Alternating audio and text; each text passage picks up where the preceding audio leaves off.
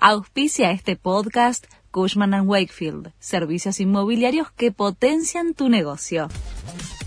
La Nación presenta los títulos del viernes 1 de septiembre de 2023.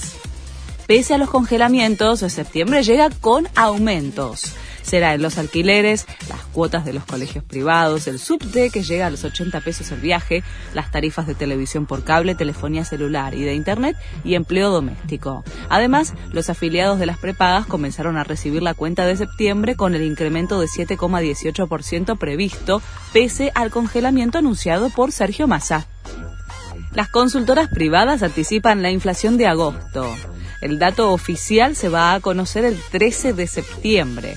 Los analistas estiman que la inflación de agosto podría llegar a dar un salto y ubicarse entre 11 y 13%, con lo que se configuraría para fin de año un aumento interanual de 150%.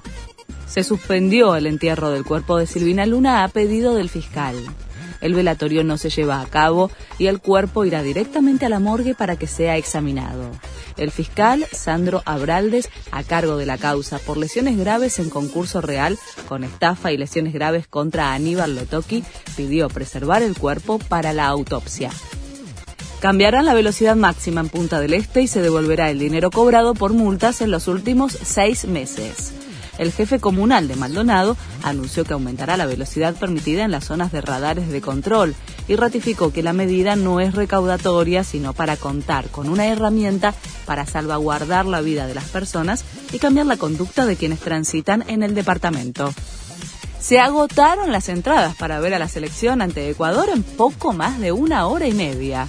Los hinchas arrasaron con los tickets para el partido que se jugará el jueves 7 de septiembre en el Monumental.